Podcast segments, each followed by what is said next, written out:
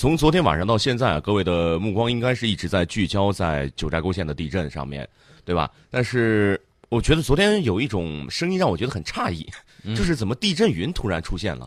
这个声音呢，其实不应该诧异，因为这个地震云的这个说法呢由来已久，但是让大家失望的是，地震云并不存在，也没有什么云能够预报地震。那么昨天早上的时候，我们看到无论是郑州还是西安，都出现了漂亮的云彩，很多朋友拍照然后晒朋友圈儿哎，等到晚上的时候，人们就把这个东西归因到地震云。问题是很简单的一个问题啊。对。如果地震云出现在四川九寨沟，假如说有这种云的话，嗯，那么还有可能。如果说你这个出现在郑州、西安这么大范围的这个地方。它可能是一种高积云啊，雨过天晴之后出现的这种情况。你把它跟千里之外的九寨沟联系在一起，我觉得这个说法是相当的不靠谱。对。那么我们今天的节目呢，来扒一扒这个地震云这种说法是怎么来的，然后真实的情况是什么样子，给大家简单科普一下。这个古，我我告诉大家这个事儿呢，相信的人是古往今来都有人相信。对，肯定的。呃，一六二四年的时候，明朝天启年间。意大利的传教士龙华明和高一志呢，摘录西欧的古籍，写了一本书叫《地震解》，解释地震啊，然后呈现给太宰了。这个第八章政治预兆里头啊，第五个预兆就是地震云。这个顶上写的那文言文写的啊，写的说：昼中或日落后，天际晴朗，而有云细如一线甚长，震兆也。啊，意思就是说，这个大白天正当午头，或者是在日落之后。天际晴朗的情况下，有一个云又细又长，跟一条线一样啊，说这是地震的这种征兆。那么我在想呢，你要是看上看见天上飞机拉烟儿拉过去一道啊，这个飞机的这个废气跟水汽相结合，那你是不是也把它当成这个天天天天看见 飞机拉烟可以看见飞机拉烟 天天在广场上不敢回家啊。那么在中国古代呢，有很多关于地震的这种记录啊，也都在强调地震前有怪异的云雾。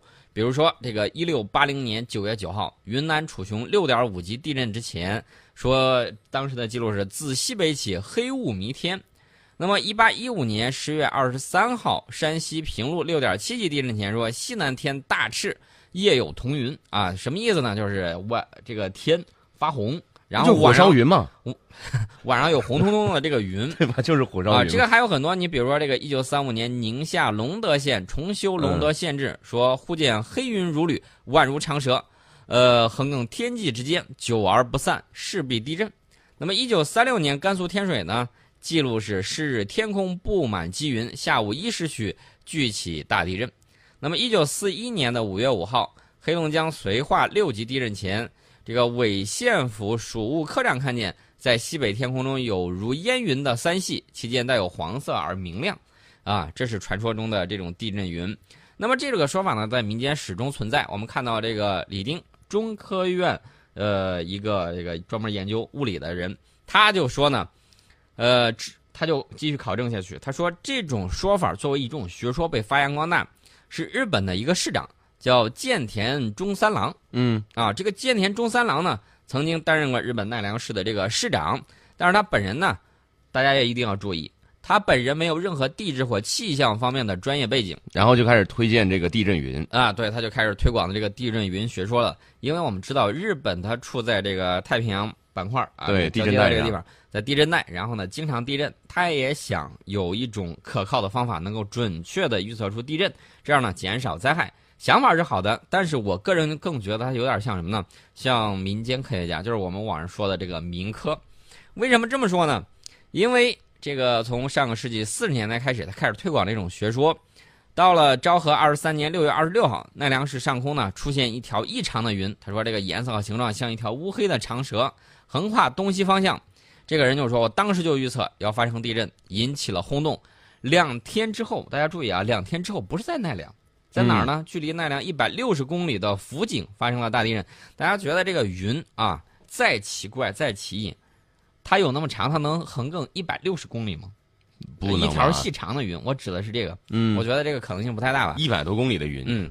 然后呢，他就把这个云命名叫地震云。嗯。然后呢，他还煞有介事的说说中国唐山大地震前两天，日本九州也出现了像把天空分成两半似的地震云，这个我觉得有点忒不靠谱了。这地震云还能跨海去预测吗？这唐山大地震，日本九州出现啊，呃，出现这个地震云。对你这个地理位置你怎么去确定啊？所以我就告诉大家，他这个说法呢很不正确。你知道为什么呢？因为这个地球啊，大家可能会觉得这个地震可能是小概率事件，其实我告诉大家。你如果坚持去看这个地震台网的这个预测的话，嗯，地球每一天都有某个地方发生这种地震波，对，啊，每一天都有。那么这种情况它属于什么呢？属于这种大概率。他说：“哎呦，我看见个云，说这个可能哪儿要发生地震了。”然后呢，他再去找，找着周围这这么一段时间找补一下，找补一下，说这儿有地震呢，他就把它联系在一起。这种属于这种怎么说呢？嗯，呃，属于强拉硬拽吧。应该是算是强拉硬拽，那要按照你这种说法的话，我可以大胆预测一下，呃，我说这个明天，嗯，地球上某个地方百分之百下雨，对。我这个预测准确率可以达到百分之百。我觉得我个我今天我昨天夜观星象，我觉得今天在全世界某个地方必有车祸发生，差不多就是这种概念。嗯，它就等于说是把一个啊大概率的事件。套到一个它这个顶上就是硬套，嗯，先预测，然后再去把结果给找补过来。所以说呢，这种地震云那个学说，大家要注意，地震云这种学说为什么到中国的时候很有市场的原因，因为在上个世纪八十年代的时候，这个建田中三郎跟日本九州大学的这个真锅大觉，还有中国科学院物理所的吕大炯，大家不要忘了啊，不一定科学家就在自己相应的领域，在自己相应领域之外。他有可能出的这个东西未必跟他本专业是相关的，但是他在跨专业的时候，他如果没有这方面的背景，有可能他顶的是科学家的名号，嗯，但是做的事情可能是违背科学的，这种情况也是有的，大家要科学。那么在上个世纪八十年代，大家要知道，这个一九七六年唐山大地震留给我们的这种恐惧还有这种悲痛又太深，所以呢，我们非常渴望什么呢？找到一种能够真正预报地震的这种方式。所以大家就发现，哎，他这个学说又拿过来了，又恰逢其时。然后呢，又出版了这些东西，出版了这些论文之后，呃，民间的热情就非常的高涨，因为觉得可以找到这样的方式。但是地震云学说从来没有被主流科学界所接纳。对，如果真的有这样的预测地震的方法，当时日本福岛核电站就不会有那么严重的事故发生了。地质或者气象方面的这个专业人士呢，都曾经委婉或者是直接加以反驳，就告诉他这个你完全是跨学科在这胡说，对，胡扯。呃，因为这个美国地震，呃，美国地质勘探局呢，曾经明确的就表过态，他说地震发生前，嗯，某种形态的云的出现与地震没有必然联系。中国气象局也曾经表示，没有充分的事实证明地震与天气二者之间有内在关联性。也没有证据可以通过卫星云图来预测地震发生。你按按道理说，按照地震云那种说法啊，嗯，你现在又有气象卫星了，拿气象卫星看底下这个哪个云长得不一样，马上就预测出来，不就完了吗？对啊。你说这么多年了，包括美国科学家，包括这个苏联科学家，以及后来俄罗斯科学家。都有大量的这种卫星，嗯，他们为什么不通过这种方式把这个东西给预测出来？你看云就能分辨出来了嘛？对不对？对，就有气象卫星 从上面往下看就行了。是，那就可以避免很多死伤。如果真的有这样的发生，这个这个有这这个说法的话，那么科学家宁可信其有，不可信其无，也不会说这个让这个地震来的这么突然。对，那什么是地震云呢？其实八十年代的时候，一些发表地震云研究的认为，地震云一共有三种类型。一个是条带状，还有一种是辐射状，以及干涉条纹状，而且附上了实拍的这个照片。呃，今天呢，我们回头看过去，比如说这个条带状地震云，其实就是夹状，就是豆荚的那个荚，嗯，夹状层积云或者是夹状高积云。拍摄的这个条状带，呃，就是条带状地震云呢，呃，就是这么一个情况。嗯，比如说这个辐射状地震云，其实就是辐凑状高积云。这个气象学早都有这样的这种分类，平时的时候你也会经常见，啊，还有那种干涉条纹状地震云，其实就是波状高积云，呃，除了这些之外呢，我他们是把所有的这种，我就是说民间科学家啊，把这种所有的这种怪异的云都指为地震云，怪异是一个非常主观的一个词儿，那你说什么形状不怪异？我有一次我看见这个云彩啊，这个就经常看见它弄成麦穗状。有的时候变成飞机状，你说这怪异不怪异？你说那云风一吹变成什么形状，不是自然而然的吗？所以说呢，这个完全没有客观标准。难道就是让我们想象成动画片里面的棉花糖，一个一个一圈一圈那样的云彩，就是正常的云？而且昨天的这个云，我估计很有可能是什么呢？波状层积云。为什么这么说呢？因为二零一六年二月十七号下午，江西婺源曾经出现过这种云，被说成是地震云，就引发了恐慌，但实际上是波状层积云。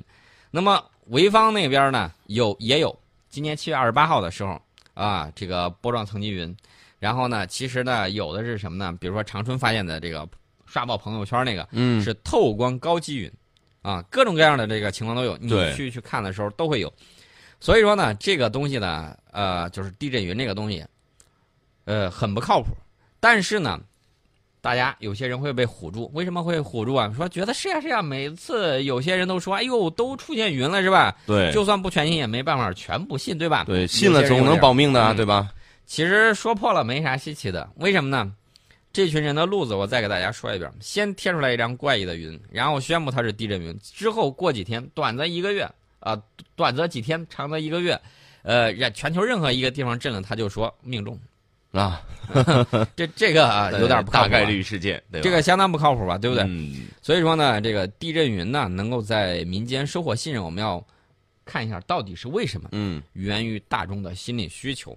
对。人们遭遇诸如地震这种重大灾难之后，往往会反复回忆起事件发生的各种细节，并且倾向于认为这些细节是罕见和异常的。其实呢，这些罕见和异常的现象经常发生，只不过平时人们不太注意。不去观察，不去记忆，被称这种呢是心理聚焦效应。就是平时我不关注，一旦有事儿的时候，尤其是有坏事儿的时候，嗯，他就在想，哎呦，这个什么什么细节，平时我没注意，我这会儿全注意起来了。然后他就认为这些细节非常罕见，非常少见，所以呢，呃，他完全忽略了平时的时候，因为人的精力是有限的，他不可能时时聚焦周围所有的东西。那么在这种心理的情况之下。他会就会产生这种心理聚焦，有这种心理需求，呃，当然了，人们还是在这种天灾面前太渺小，对，呃，所以古往今来，人们都希望有一种简单直接的方法，非常简单直接，能够判断出地震出现，就是预测，对，能让能够让人们呢有机会逃脱厄运。正是由于满足人类这种心理需求，所以说地震云，我估计啊，永远都会有追随者，对。啊。宁可信其有，不可信其无嘛。那么，其实我们人类对地球的这个了解，说句实在话，我们上了月球了，对地球的了解，尤其是对这个地心的这块地方，嗯，了解的还不很深入，远远不够。我告诉大家，我给大家打个比方，如果说你手里头拿一个苹果的话，那么我们现在可能连苹果皮儿还没有穿透啊。我打的比方是地球，我们人类向下钻探最深的地方，就相当于你拿着苹果。还没有咬透苹果皮儿，那里面的这个东西你了解的就知之甚少了啊。对，虽然说你大部分知道，但是你没有打开具体去看过这块呢，还是需要人类对自身的这个环境，嗯啊，除了对这些之外啊，包括对自己大脑了解也很少，还需要这个科学不断的进步。对，那么很多人写这个什么历史的终结，比如说那个福山啊，后来自己打自己脸说这个历史没有终结。其实，凡是说历史终结的，无论是在社会科学还是在这个这个自然科学方面，它都是有问题的。因为人类对未知未知领域是非常大的，人们了解的才是很少的一部分。那么未知领域还可以这个始终去探索，你永远也探索不完的，不可能说就终结了。最起码你违反了一个哲学定律，你知道什么？就是你不用发展的。眼光去看问题，你用静止的眼光去看。历史终结就等于说时间停止了。历史终结只是一种无知和一种妄为啊。另外呢，我们想告诉大家的就是，如何做到说我们能够准确的预报地震。其实呢，这次地震，呃，已经被提前预报了。这次地震呢，是一种方法，是这个王吞团队他研发的 ICL 地震预警系统。它成功提前了多长时间呢？七十一秒，通过手机还有专用终端为成都市发出了预警信息，提前十九秒为甘肃陇南市发出预警。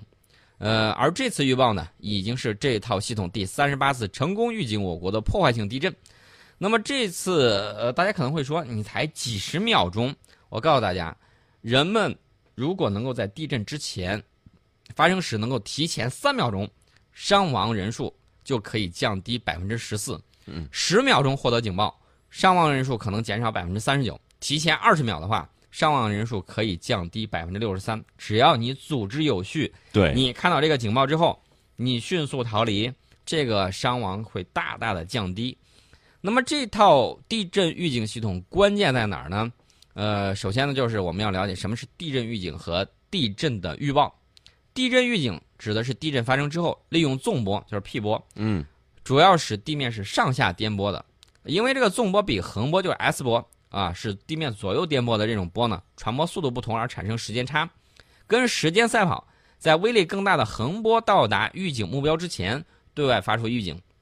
说白了就是先探测到纵波，嗯然后这个发出警报，在横横波到来之前发出警报。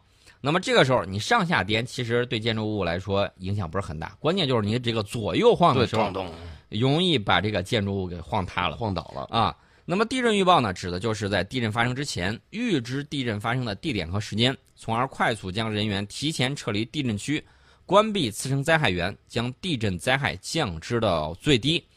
所以呢，作为一种超级新闻速报，地震预警对于信息时效性和准确性的要求是前所未有的。大家要知道，你光知道这块儿有问题了，那么你怎么通过，呃，通过各种方式，你告诉人们，因为这个时间稍纵即逝，几十秒钟的时间啊，短的就十几秒，你怎么迅速告诉别人？嗯啊，这个就考验到你这个整个通讯系统啊，整个这种地震预警系统的这种重要性，以及你这个要把它建设起来。我们现在可能更多的就是，呃，短信发短信，迅速发短信，自动发短信。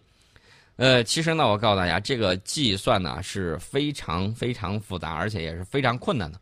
嗯、这个呢就要求有这个这么几个环节，大概给大家说一下。一个是地震监测仪器、数据收集与计算中心、发布预警的各种途径、可以接收预警信号的行业以及个人的这种终端，它就要求有这样的情况。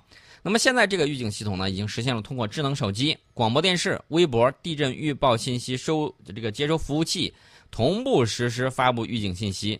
那么我国呢，也成为继墨西哥以及日本之后第三个具有地震预警技术能力的国家。那么目前呢，我们已经建立了覆盖三十一个省区、二百二十万平方公里、覆盖六点六亿人口的地震预警网络，主要分布在南北地震带、华北地震带、东南沿海地震带以及新疆西北部，覆盖了中国地震预警一线区百分之九十的面积。所以说，这个建设呀，我觉得还是可以这个加快进行的。对，而且可能以后的技术的发展，可能我们预警的时间越会越来越长。嗯嗯，呃，其实呢，大家可以去测一下，如果你这个反应迅速啊，没事儿要练一下啊，嗯练一下跑步。记住，地震来的时候不能坐电梯，对，要走楼梯。那么你去测一测啊，基本上你要速度快的话，一分钟时间，你可以从二楼通过走楼梯直接冲到楼前的这个空地上，这个应该是没问题问题的。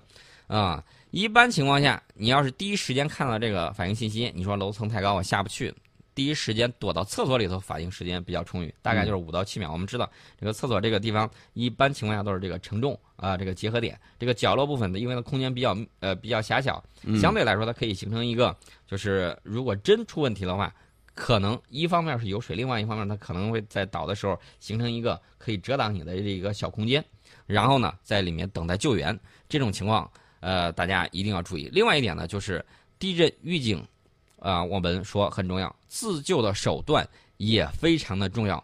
呃，无论如何，技术手段只是保障地震预警系统成功运行的一部分。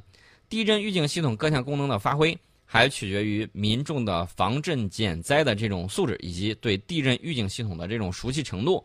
所以说呢，我们就要通过各种系统、各种途径来增加对地震预警的这种了解。呃，比如说像昨天的时候，有很多朋友就说我感到这种地震了啊，说晃灯晃了，而我在家我就没感觉到。对，嗯，所以说呢，这个就是要利用多种途径去看到这样的这个情况。另外一方面呢，就是增加我们的这种科学素养。